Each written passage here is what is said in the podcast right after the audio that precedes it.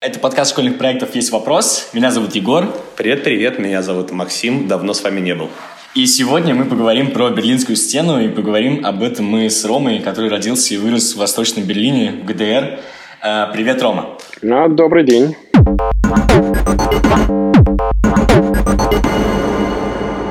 Сегодня, в ноябре, 9 ноября этого года, мы чуть-чуть припозднились, э, было 30 лет, э, важная дата с момента падения Берлинской стены. Вообще многие страны Восточной Европы справляют в этот год 30-летие с тех пор, как они стали действительно независимыми странами от э, от Советского Союза да, странами, да, которые стали строить демократические отношения. Как и насколько это получается, об этом тоже интересно поговорить. Но Рома не просто гость. Рома человек, который вырос в Восточном Берлине и человек, который застал жизнь при Берлинской стене. Очень интересно, как это было. И первый вопрос, который возник в этой связи к тебе, это что ты делал 9 ноября? 1989 года. Ну да, само собой. Ты помнишь ли ты этот день? Ну, э, во-первых, я хочу немножко поправить. В это время я не вырос вот в Берлине, а я жил в Потсдаме.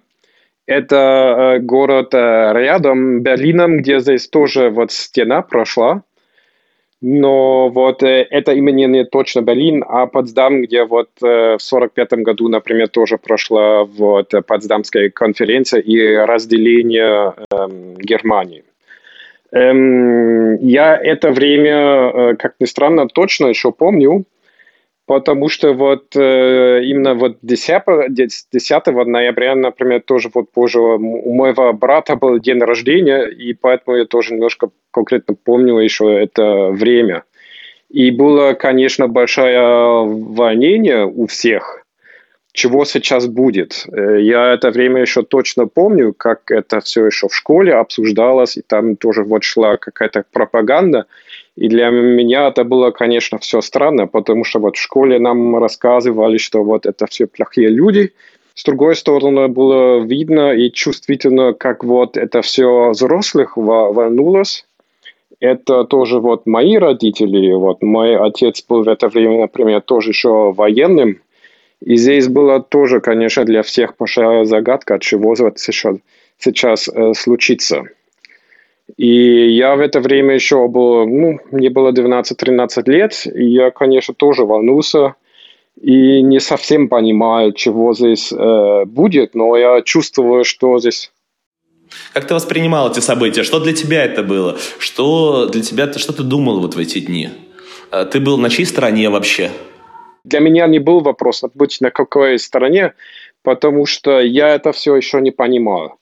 Э, чего там происходит, я вот просто понимал и чувствовал, что здесь очень серьезные изменения идут, и что очень сильное, большое напряжение есть в государстве, и в обществе, и у всех взрослых э, вокруг меня. Что тебе рассказывали в школе? Про Берлинскую стену и про ФРГ? Ну, в школе, честно говоря, о стене вообще не говорили. Я, ну, я знал о, о ней в, в этом возрасте, но я как-то всегда вот случайно э, знал, что или узнал о ней.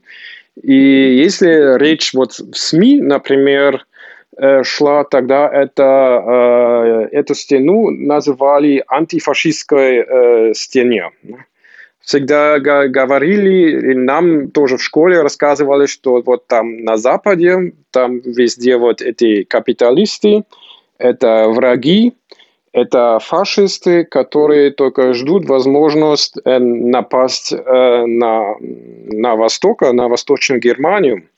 И эта стена э, помогает защититься от них. Правильно я понимаю, Рома, что стену построили Э, как объясняли в школе, сами, то есть власти ГДР, чтобы отгородиться от фашистов и капиталистов. То есть ты так это в детстве воспринимал? Да-да-да, вот так. Так и называли ее. Антифашистский вал. А ты в детстве ходил, гулял, смотрел, э, подходил к этой стене, смотрел на эту стену? Думал, что за ней? Нет, нет. Я э, случайно, вот э, у нас вот в Потсдаме был, например, тоже вот музей, именно там, где Потсдамская конференция, и там тоже был э, такой военный музей. Я еще помню, когда мы с родителями туда шли, и там случайно э, видел, что вот стена там стоит.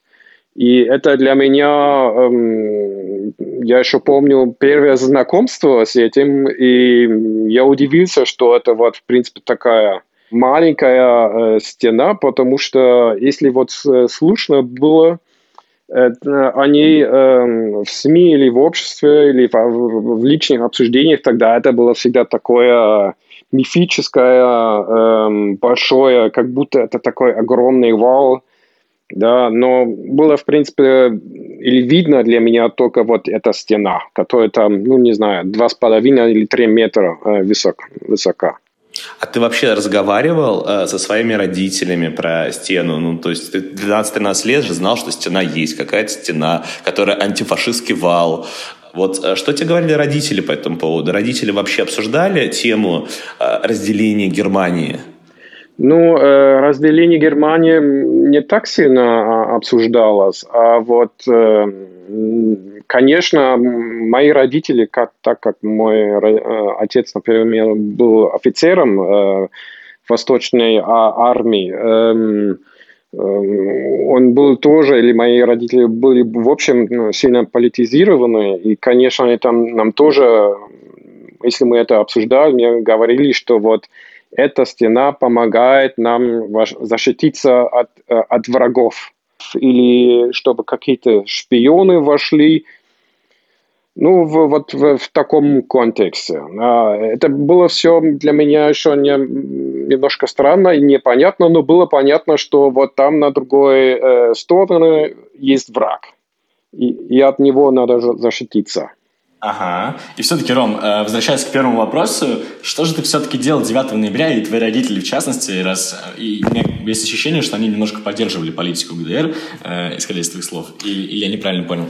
Потому что я, например, э, да, вижу, и когда я знакомлюсь с Берлинской стеной, ты видишь с 9 ноября кучу разных фотографий, кучу да. видео, где просто сотни тысяч людей э, идут через эту Берлинскую стену, братаются с людьми из ФРГ, создается впечатление, что все хотели этого да, да, да. падения Берлинской стены.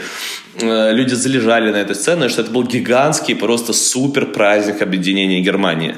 Но с твоей семьей и с тобой, видимо, это было не так. И это очень интересно. Да, э, ну я вот помню еще вот э, этот э, вечер, да, где вот именно тоже вот э, по телевизору передали, вот э, видно было вот как вот э, границу там открыли, и это было, конечно, ну с одной стороны ну, было очень странно. Вот э, с одной стороны в школе мне говорили, что там вот э, это все вот какие-то фашисты и враги, которые здесь именно внутри э, в Германии ходят вдруг на дорогу, э, которые вообще-то должны только быть вот на западе, а вдруг они появи, появились вот э, в Восточной Германии, от которой вот именно тоже вот государство хочет защититься, и ми, именно меня тоже защититься.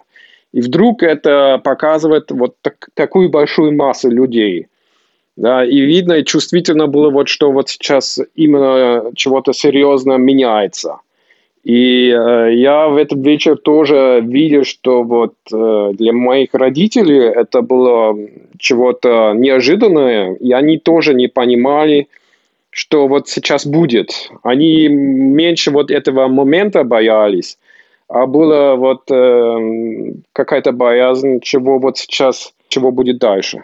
То есть вы не пошли к стене? Нет, нет, точно нет.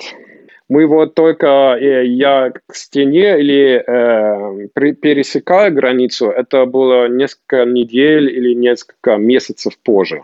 Я вот в это время только узнал вот от других, от э, друзьях, что они там уже были, что они поехали в Запад, там посмотрели, э, все там в это время тоже по получали там какие-то ну, подарки, или когда стена открылась, тоже видно было, что вот э, многие ГДРовцы туда поехали, но, возможно, ничего для них там было покупать или там как-то находиться.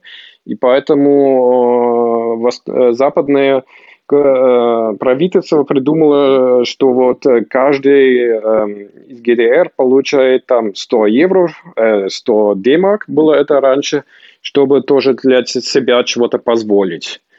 И я вот это точно еще помню, когда мы вот туда тогда эм, пошли, вот именно на эту границу, Какие были твои ощущения от Западного Берлина? Вам там дали 100 марок каким-то образом. Интересно, как это происходило, что эти марки давали. То есть ты пересекаешь границу, на границе показываешь паспорт ГДР, тебя где-то отмечают, вот тебе 100 марок. Да. Иди отоваривайся. Так и было? Да, да так, так именно было. А можно было несколько раз получить 100 марок? Нет, ну потому что тебе же э, поставили такой штамп в паспорт, и поэтому, если у тебя уже был вот э, этот штамп, тогда и...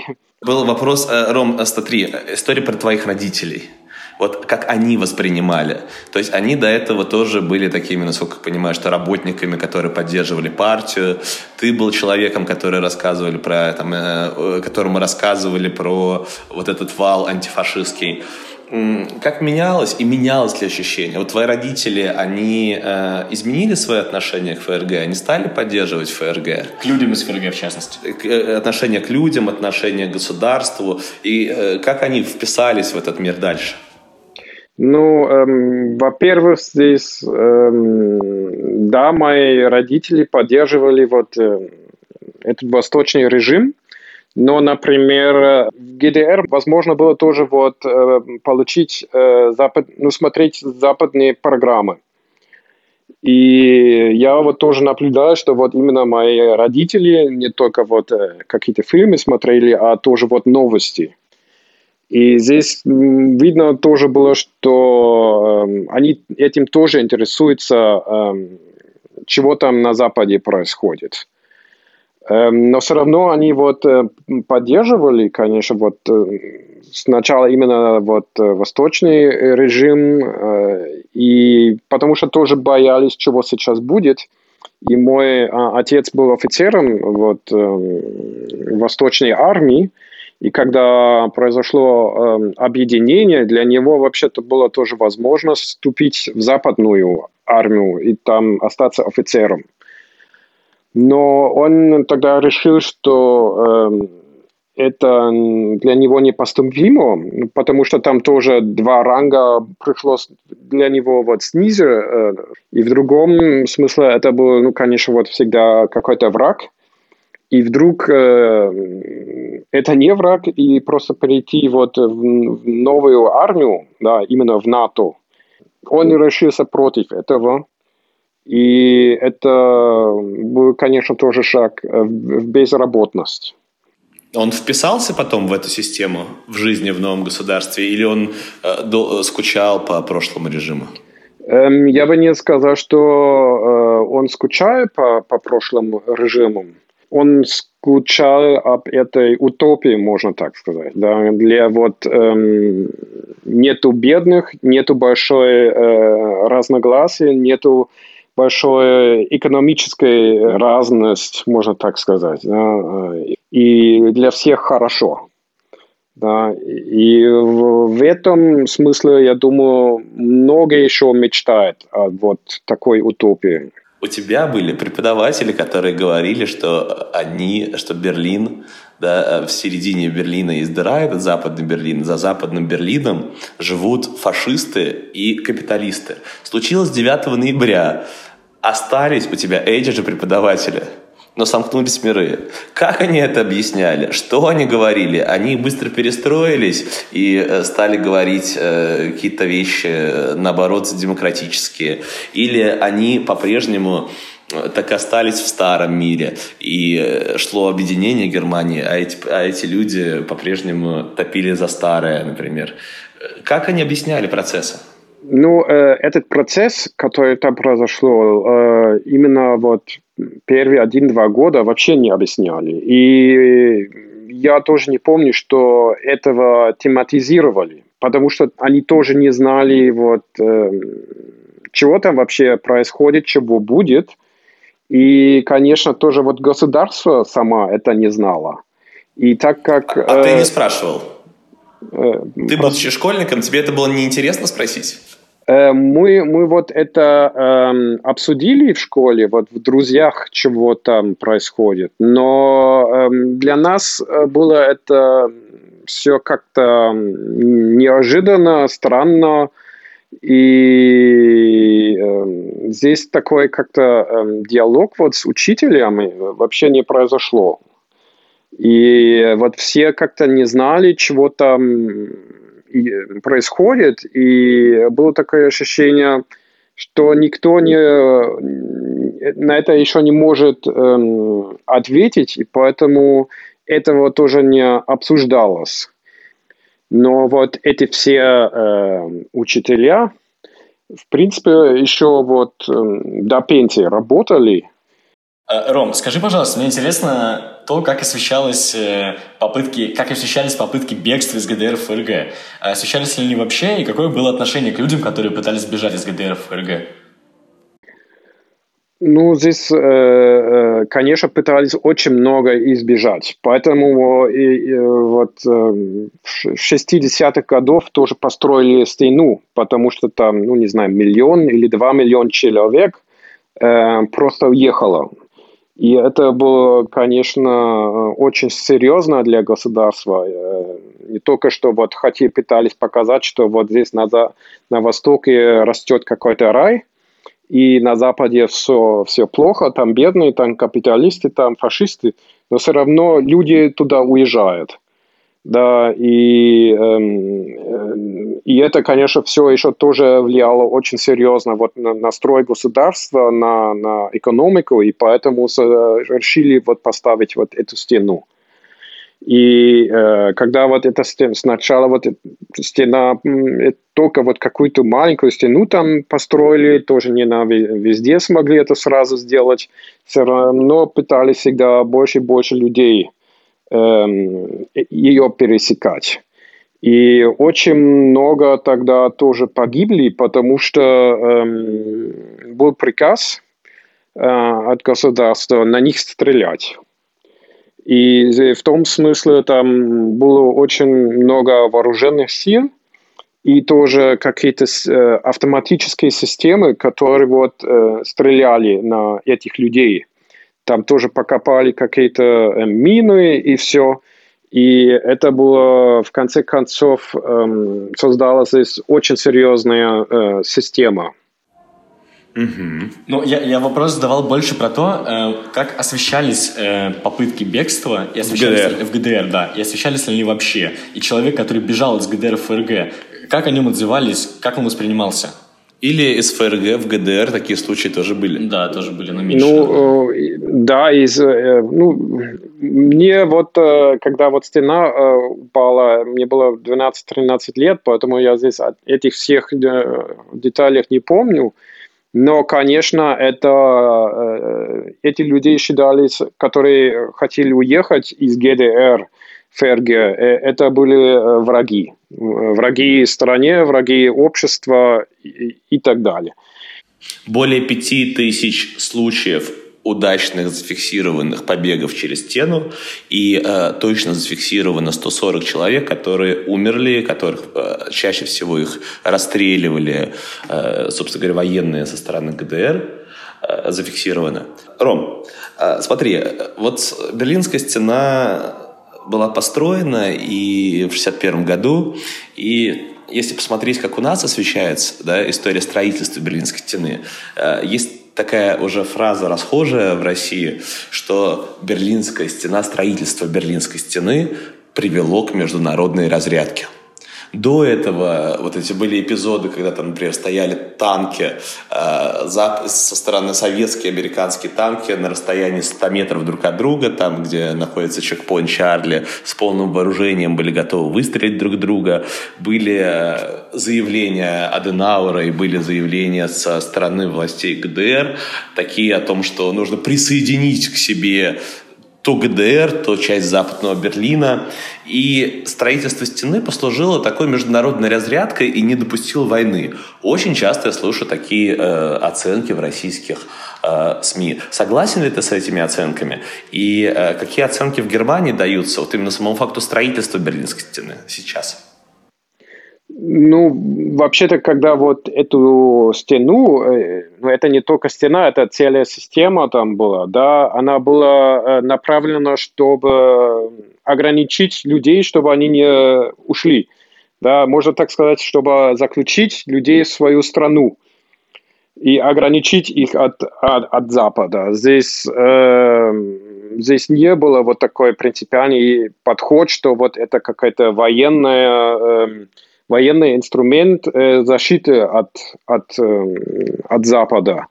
Поэтому я вот в этом очень сильно сомневаюсь. Если посмотреть вот военную историю, тогда вот такие системы были малоэффективны. Да? Если вот посмотреть вот Вторую мировую войну, где вот это Мажино линия была, да, вот Вермахт эм, перешла через один день. Э, это очень сильную, э, мощную вот линию. И поэтому я вот здесь очень сомневаюсь, что вот эта линия был, имела какой-то какой смысл. Я думаю, здесь военные, эм, военные этого тоже точно понимали. Тем более вот все знали, если будет какая-то война между Запада и Востока, тогда это будет с атомным вооружением. Угу. Конечно, очень злит вся эта история. Даже не представляю, как сейчас жить в таком мире, как, э, который был... Вот я еще был маленький, этот мир существовал. Мир, где были выездные визы, где ты просто не можешь взять, купить билеты и поехать куда-нибудь там в другие страны, где тебе нужно сдавать какие-то экзамены, ходить на какие-то собрания, говорить, что ты э, веришь и любишь коммунистическую партию, что ты не опозоришь страну за границей, и только после этого выезжать. Я вот недавно встретил парня из Узбекистана, вот у них э, совершенно недавно, да, вот буквально там в этом или в прошлом году рассказывал, да, от, э, стали выдавать именно паспорта на какое-то время, а раньше то же самое, каждый раз выездные визы. 2019 год, и есть в мире такие страны, которые не выпускают своих граждан. И эти страны находятся, например, на постсоветском пространстве, и многие люди в этих странах говорят на русском языке, и их не выпускают. Это что-то, что совершенно не укладывается в моей голове. И что-то, что безумно злит, что есть такие режимы. И более того, да, этим людям объясняют, что это вот там вал вот этот находится, за ним фашисты, а мы вас оберегаем от фашистов, которые вокруг.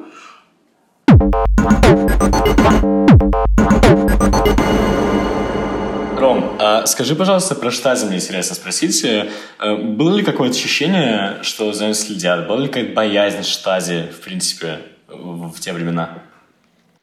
Ну, у взрослых э, наверняка была очень большая, сильная боязнь, но эм, в моем возрасте э, я с этим еще не так сильно занимался, чего это штази. Это только вот э, в это время, в 90-х, это очень активно и интенсивно обсуждалось.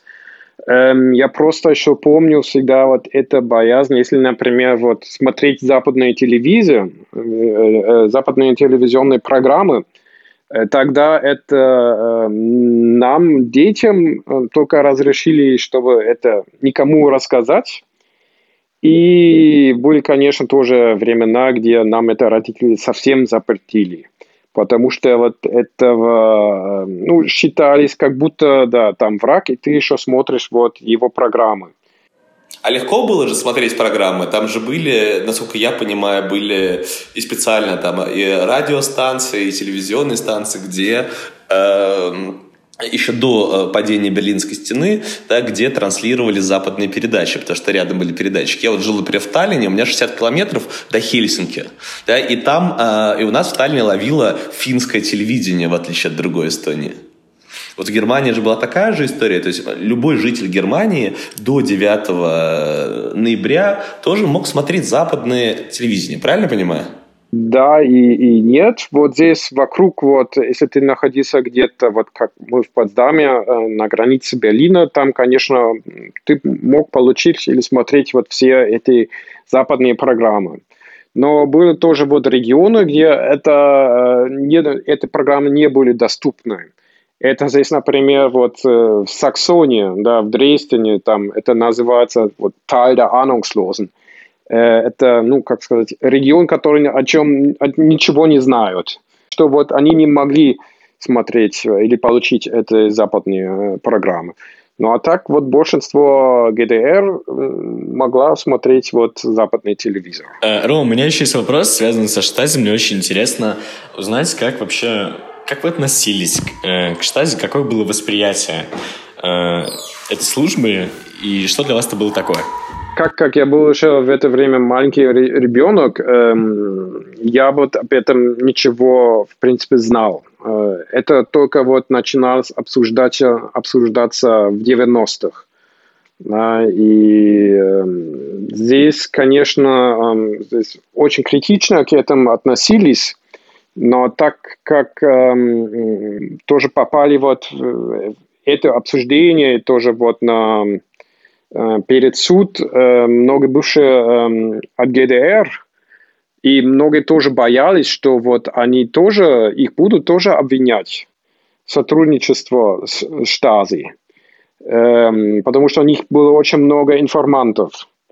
И эм, сейчас не знаю конкретно цифру, но это было очень-очень много людей, которые, в принципе, доносили Э, государства и доносили вот штази, кто вот там чего нехорошего говорит, а руководство, а государство, а ситуация в ГДР, или кто вот, может быть, хочет э, уехать, планирует вот такой э, нелегальный путь в Западную э, Германию.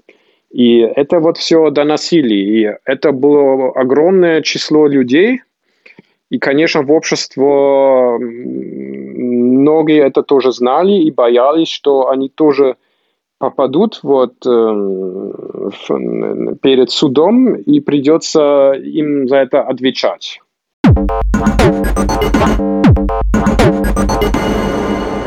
Вот мой э, любимый писатель Сергей Довлатов, одна из его самых известных цитат, так говорит, мы без конца проклинаем товарища Сталина и, разумеется, за дело.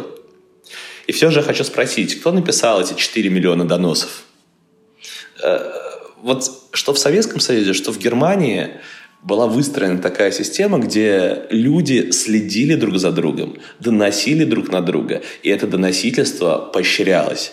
Какие-то любые вещи, если ты критикуешь, например, власть, если ты там опаздываешь там на работу, любая мелочь, да, вот эта система доносительства, да, она всячески поощрялась. Я, когда был в Германии в музее Штази, видел это просто гигантское там пространство, да, вот эти картотеку с кучей доносов на огромное количество людей. То есть доносили там в штате не только на каких-то оппозиционных, например, политических активистов, а доносили, в принципе, на соседей совершенно по разным поводам, кто что где услышал. И хранится вот эта картотека со всеми доносами, э, собственно говоря, в штате. А, вот с твоей точки зрения, что с этим нужно делать, с этой картотекой? Нужно ли, и что делает сейчас правительство Германии? Да, нужно ли вот говорить и каждому сказать, вот эти люди, они вот доносители, они доносили. Или так не нужно делать? Можно ли давать людям смотреть, кто на них доносил? Или нужно забыть всю эту историю? Я за этого, чтобы это все открыто эм, открыто озвучила все, и что это вот в обществе тоже обсуждались, обсуждалось, но надо тоже понять, что это очень-очень серьезный и болезненный э, процесс. Потому что это здесь не только вот отношению э, э, государства, общества или друг и, и враг – а это тоже вот с этим тоже друзья э, занимались, да, и тогда тоже, конечно, надо понять, почему они, именно эти люди этим занимались, да? как с этим правильно относиться, это не, нелегко э, ответить на, на этот процесс. Егор, а вот если бы ты был, например, э, от тебя бы зависело, ты открыл бы все вот эти доносы на общее обозрение, чтобы все люди видели, кто доносил? Многие из этих людей живы сейчас.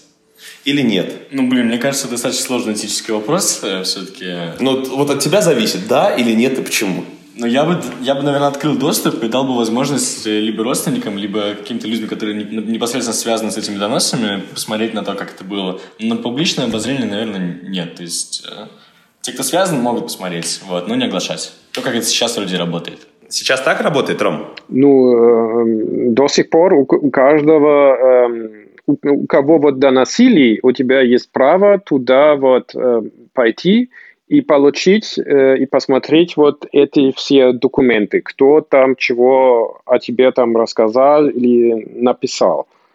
Это э, твой, э, твой личный вопрос. Но есть и некоторые, которые тоже сказали, э, я не хочу это знать, и поэтому я туда не пойду. Это большинство вот такой э, э личный, э, личный вопрос. Ну да, я за то, чтобы так и оставалось.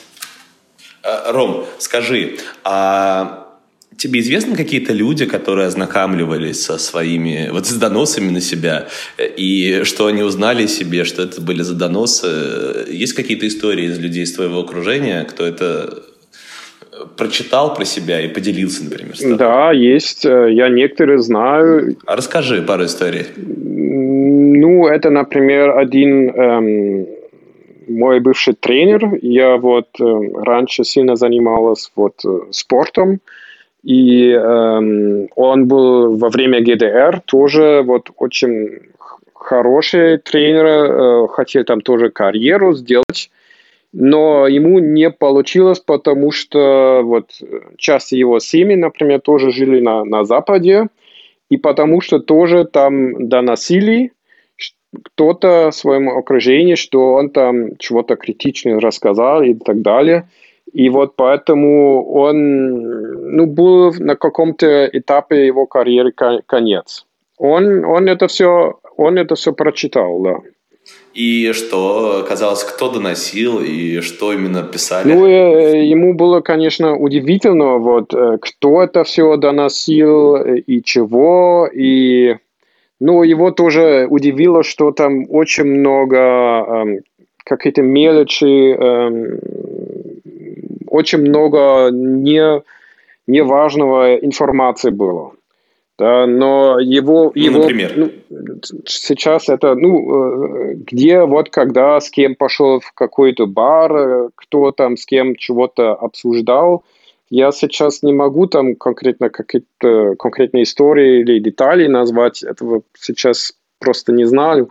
Э, его просто всегда удивило, и чего вот типично для многих, что вот именно это люди было в, в, в личное окружение, э, какие-то близкие друзья или э, члены тоже семьи. Э, Рома, у меня есть вопрос, связанный с твоим русским языком. Почему ты знаешь русский? Это было обязательно в школе его изучать? Во-первых, я сам родился в Москве. Эм, моя мама русская, мой отец немец. Он в это время эм, учился вот, офицером в Москве.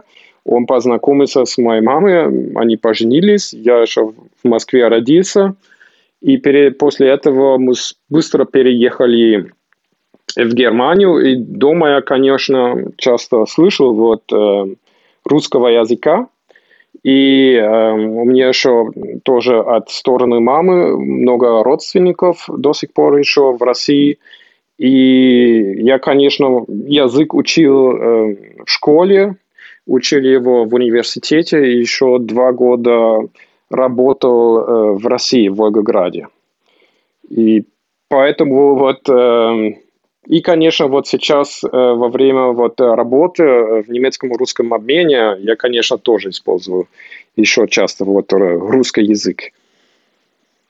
Например, когда Рома общается со мной. Например, например, с Максимом, да. А, удивительно, узнал, что Рома, оказывается, москвич. А мне говорили, что родился в Берлине. А оказывается, вообще в Потсдаме. Потсдаме. Нет, оказался в Москве. Испорчен а... телефон, видимо, Максима. Но все-таки вопрос со школы. В школах было обязательно, ну, обязательно было изучение русского языка, да, во время ГДР? Во время ГДР, да. Это был вот, э, первый иностранный язык, который всем пришлось учиться это был, по-моему, в начальной школе, но в четвертом классе, по-моему. Я уже точно не помню.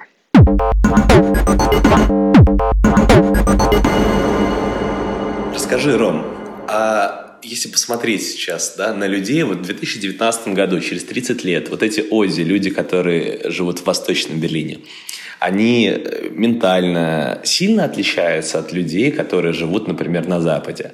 Ну, я не знаю, там, а у них образ жизни отличается ли, а голосуют ли они за какие-то другие партии, э, поддерживают ли какие чуть-чуть другие идеи, чем люди из западного Берлина. Отличаются ли они? Ну, конечно, вот э, если, ну, э, Германия очень разнообразная страна. Германия уже была всегда мультикультурная страна.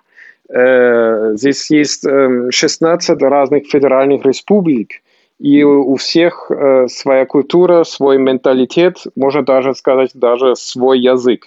И, конечно, вот это все тоже влияет на, на культуру и, и на менталитет. Да, если посмотрим, что вот именно э, какие партии выбирают, тогда вот на Западе больше вот такие э, либеральные, э, экологические партии, как э, либералов или вот зеленых, э, больше голосов получают, чем на, на Востоке.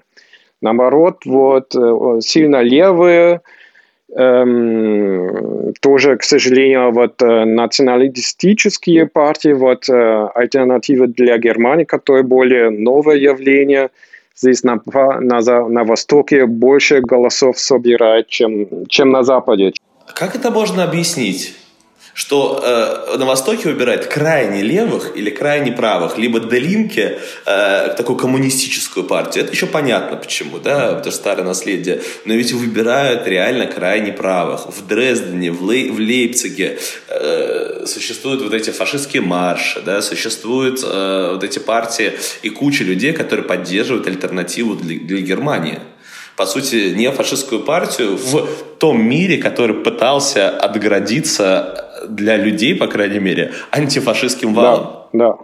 Ну, здесь, э, здесь это очень, очень, очень много пунктов, факторы играют большую роль. Сначала надо сказать, что это здесь не только э, причина лежит в Востоке. Да, если посмотреть на, на, вот, э, на тех людей, которые вот, руководят вот эти все отряды и, и партии вот в этих землях, Германия же федеральная республика, то здесь очень много из Запада, из Запада пришли и, и очень сильно здесь это все разглавляли, можно так сказать. Но э, здесь очень много, все равно очень много людей выбирают вот эту партию. Эта причина лежит в том, что вот эм, э, здесь э, на Востоке больше э, занимались э, пропагандой и не демократизации и денацификации э, Востока. Фашисты были всегда на Западе. А вот как я вот э, им тоже объяснил, вот поэтому построили вот этот антифашистский вал.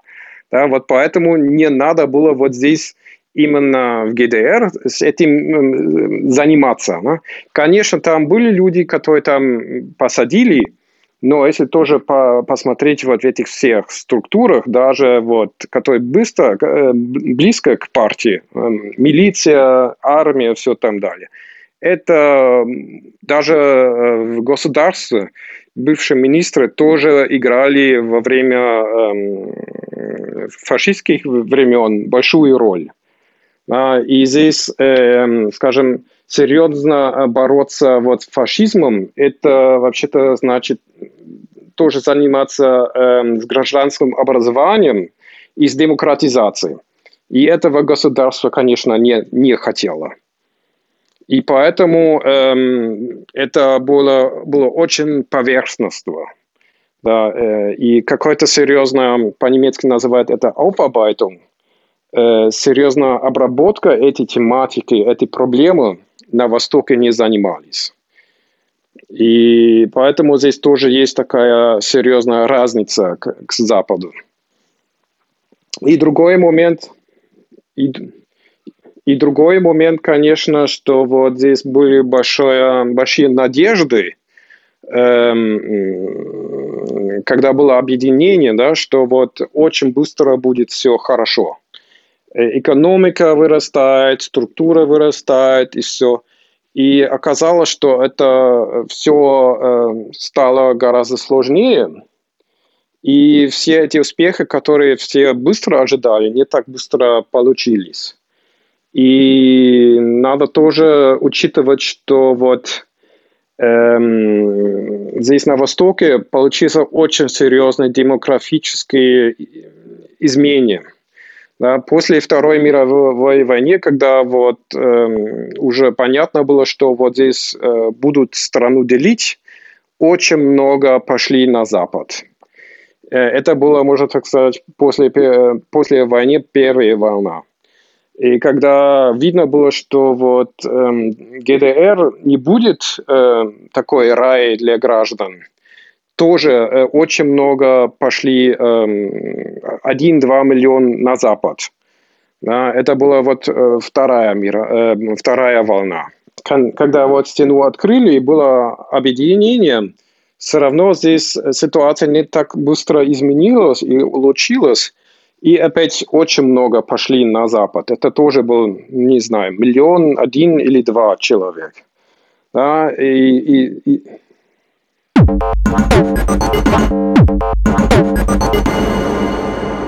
А, скажи, Ром, а что нужно делать для того, чтобы сейчас убрать вот это возникшее неравенство между Востоком и Западом Германии? Да, ведь это неравенство, оно приводит как раз к тому, что крайне правые, крайне левые, радикальные силы да, это используют, переходят к власти. А, за альтернативу Германии больше 20% голосов да, люди отдают на парламентских выборах в целом Германии. В основном это голоса с Восточной Европы. Людям Западной Европы, э, э, Восточной Германии, людям Западной Германии не нравится э, обеспечивать Восточную Германию. В Восточной Германии не нравится, что их недостаточно обеспечивают люди Западной Германии. Что делает правительство Германии, что оно делает хорошо, что нужно делать не так, и что в принципе нужно делать, чтобы это неравенство убрать? Ой, это очень, тоже очень э, сложный э, вопрос. Эм, э, это, конечно, здесь, э, э, потому что вот эти все изменения э, происходят сейчас везде в мире. Да, э, э, это сейчас тоже э, многие э, уезжают вот этих, э, из этих э, маленьких городов, из сельских регионов в больших городов. Да? И здесь тоже видно, что вот именно в этих регионах, которые себя э, чувствуют, как будто их оставляют с собой, да, они именно выбирают вот эти националистические э, партии. А города, где по себе, поэтому тоже считаются очень разнообразным, мультикультурным, там э, э, эти националистические направления гораздо меньше.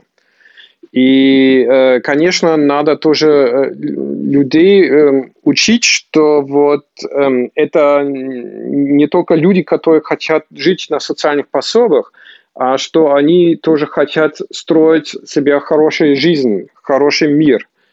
И э, это очень многие не понимают. И с этим, к сожалению, раньше тоже вот э, старые партии или этаблированные партии тоже вот занимались, или это тоже так пропагировали, что вот эти все мигранты к нам приезжают, чтобы жить вот на, на наших э, пособиях. Но реально это, конечно, не так. Но э, с другой степени тоже вот мигрантам даже запрещали норм, норм, нормально э, работать да, э, им не дали разрешение э, работать, да, им не дали, эм, им не признали их квалификации. И, конечно, поэтому э, ситуация у мигрантов в Германии гораздо сложнее, чем у, у немца, который здесь вырос, да, у, кого вот немецкое образование есть, у кого немецкое гражданство есть. И если убрать это неравенство, э, чтобы у всех было э, одинаковые шансы, тогда вот э, много проблем уходят. И другой степень здесь надо тоже вот, вкладывать в, в гражданское и историю, историческое образование. Вот именно эту историю мигрантов и мигрантских потоков Эм, в школах очень мало обсуждается. Да, что здесь тоже именно эм, немцы были э, в истории таким мигрантом. Это очень мало знает, что вот э, во время Второй мировой войны большие мигрантские потоки, например, из Восточной Пруссии в Германии были, этого не знали. Да, или что вот эти все э, потоки, которые я назвал э, в Западную Германию, с этим тоже не обсуждается. И что вот э, все, которые во время э, ГДР хотели перейти в Запад, что они там не именно искали демократию, а они искали нормальную, хорошую жизнь. И э, что это вот совсем нормально, э, этого, этого надо тоже вот с людьми обсуждать, учить. Рома, Спасибо тебе огромное. Я, конечно, вот до сих пор не понимаю, да, сейчас прошло 30 лет с тех моментов, как Берлинская стена пала. Берлинская стена существовала меньше 30 лет. Меньше 30 лет от этого коммунистического режима со слежкой, с разговорами о том, что враги вокруг. А, уровень жизни упал, и вот 30 лет, уже больше времени, чем была Берлинская стена, Германия пытается восстановиться, и все равно есть гигантские различия между людьми в Западной Германии и людьми в Восточной Германии. Все равно есть много-много разных проблем да, и много-много разных травм, да, которые выражаются в обществе в том, что люди голосуют за радикальные партии, которые выражаются в том, что уровень жизни, средняя зарплата на Востоке намного ниже, чем уровень жизни на Западе. Всего лишь 30 лет да, э, такого режима привели к таким последствиям, в голове не укладывается.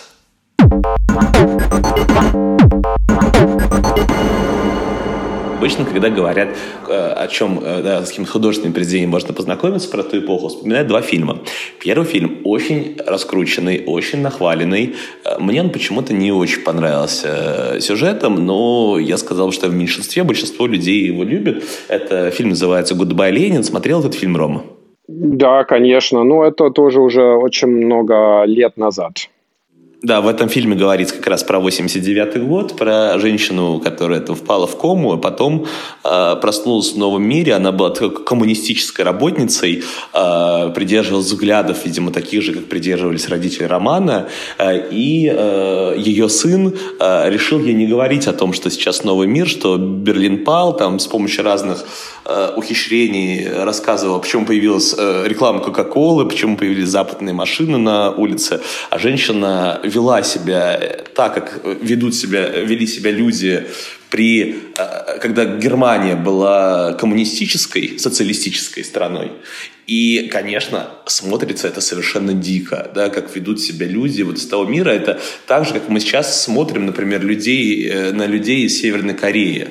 Там, если смотреть там, на их высказывания, про то, как они говорят про партию, или как там приезжают северокорейцы на Олимпийские игры, про то, как они себя ведут. Нам кажется, что это просто какая-то дичь, да, и что люди ведут себя совершенно странно и неадекватно. Скажи второй фильм. А второй фильм, самый любимый фильм – он не в лоб. Э, очень советую. Э, фильм называется «Небо над Берлином». Он снят в 1987 году, э, рассказывает про жизнь двух ангелов, один из которых влюбился в женщину и решил остаться на земле. И вроде бы там ничего особо не намекает, но фильм происходит в этих интерьерах города, и небо над Берлином вроде бы единое, и ты видишь, э, собственно говоря, Берлин все равно разделенный стеной, там эти сцены, которые там сняты у стены там из западного Берлина.